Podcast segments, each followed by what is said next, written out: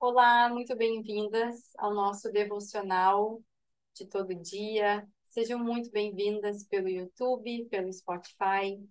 Eu sou a Jéssica, sou terapeuta de mulheres e estou aqui com esse convite para gente, para que a gente possa se conectar com o divino, estreitar esse relacionamento, né, de, de conexão com, com Deus, com aquilo que é sagrado. E hoje esse episódio muito especial vai ao ar no dia 12 de outubro, o dia em que eu nasci, e também dia de Nossa Senhora Aparecida. E os nascimentos, né, todos eles, eles acontecem por esse portal que que são as nossas mães, né? Todo nascimento acontece a partir de um útero então, hoje é um dia que eu quero honrar e agradecer é esse portal que me trouxe para essa vida, né, que é a minha mãe, é a ela que, que, eu, que eu quero agradecer hoje pela vida, né, ela junto com meu pai disseram sim para que eu pudesse estar aqui.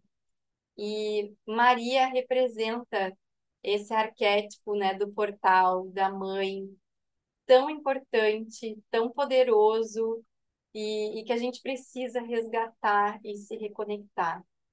Então, hoje eu te convido a honrar e agradecer e a celebrar esse portal de onde você veio, essa mãe, esse útero que te geraram.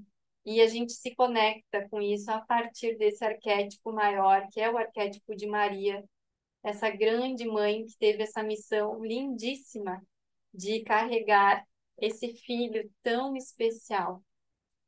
Então, eu quero trazer para vocês uma leitura desse livro tão bonito que foi escrito pelo Anselmo Brum e pela Linda de Aroche, acho que é assim que se fala, o Mulheres da Bíblia. Esse livro é lindíssimo e ele vem falando de eles dois, né, vem conversando sobre cada uma das mulheres da Bíblia e o capítulo 9 é o capítulo de Maria, né? 9, esse símbolo, né, da, do tempo gestacional, do tempo para um ciclo terminar. Não sei se, se os autores fizeram isso de forma proposital, mas me chamou a atenção o capítulo 9 ser dedicado a Maria. E eles dão o título de Maria a Transformada. E ele começa o capítulo assim: a partir da psicologia junguiana, Eric Newman descreveu o arquétipo da mulher transformada. Desde tempos imemoriais, a mulher tem algo a ver com o fenômeno da conversão. Com nascer e morrer, deixar crescer e se converter. A imagem do útero materno, onde a criança cresce e passa as diferentes fases do desenvolvimento, foi entendida em tempos antigos como se a mulher fosse um recipiente, onde a transformação acontece. Atualmente, as mulheres vivenciam algo semelhante ao que as imagens arquetípicas de transformação e conversão significavam nos primórdios. Em sua vida acontece a transformação. As crianças se transformam perto dela. Com isso, as mulheres têm uma percepção especial sobre os processos de transformação na família e na sociedade. E com suas perguntas, acabam colocando a transformação em movimento. Então, achei muito bonito, né, esse simbolismo, né, das mulheres com o útero, essa transformação que a gente vive no nosso no nosso ciclo menstrual. Né? A cada fase a gente está sendo convidada a se transformar, a transformar algo em nós e, consequentemente, algo também né, no, no meio onde a gente vive. E ele vai falar muitas coisas belíssimas, né, eles dois, sobre Maria. Mas tem algumas partes que eu grifei que eu quero compartilhar com vocês. Maria deve ter sido uma mulher que estava pronta a ouvir seu interior, que estava pronta para sentir o que acontecia com ela. Encontramos essa prontidão dentro de nós quando passamos por um período de vazio, do qual acreditamos que nada acontece. Nesses momentos, estamos muito voltadas ao nosso interior. Não captamos nada que venha de fora. Não ouvimos as outras pessoas. Sentimos que o conhecimento está dentro de nós. Estamos atentas e em busca daquilo que quer amadurecer em nós. E sabemos que no centro de nós mesmas encontramos a semente para que o que verdadeiramente somos. Apenas lá estamos livres de educação e normas, de adaptação e desempenho. Lá somos verdadeiramente nós mesmos. Maria deve ter vivido esse tempo de busca interior, no qual ela estava livre do exterior, até que ficou claro para ela para onde queria crescer. Ela estava em sintonia com seu interior para ser capaz de permitir engravidar ainda virgem, contra todas as normas daquele tempo. A autora Esther Harding estudou o sentido da palavra virgem e assim a descreveu. A virgem é alguém consigo mesma. Ela faz o que faz não porque a agrada, não para que gostem dela, porque quer ter o amor ou a atenção de alguém, mas sim porque o que ela faz é verdadeiro, porque está de acordo com o seu interior. Aqui, a Virgem é entendida como identidade feminina, que está enraizada na sua sabedoria. É sinal de sua liberdade interior, que não se orienta pelas normas, mas pelo seu próprio sentido. Quando nos orientamos por nosso sentido e aceitamos novas facetas que aparecem em nós, significa que nos tornamos inconvenientes aos outros. E pode significar também que não vivemos mais de acordo com suas regras e que perdemos essas pessoas. Mas pode ser ainda que as pessoas estejam prontas para se, transformar, se transformarem conosco e para redescobrirem a vida em si mesmas. Então, aqui é muito bonito, né? É, eu gosto muito de trazer essa conexão das mulheres que disseram sim a esse chamado interior, né? Que foram fiéis a si mesmas e a esse chamado. Por isso aqui esse sentido de virgem, é, uma em si mesma, né? Então é muito bonito. E aí para terminar quero trazer esse trecho. Hannah Barbara Gare descreve que Maria acolheu em si todas as imagens arquetípicas que no passado haviam sido deusas maternas, terrenas, da lua e do sol. Maria preenche a ânsia das mulheres que no matriarcado foram direcionadas às deusas femininas. Daí assim, afirma a teóloga, Maria tem hoje um bom diálogo com outras religiões.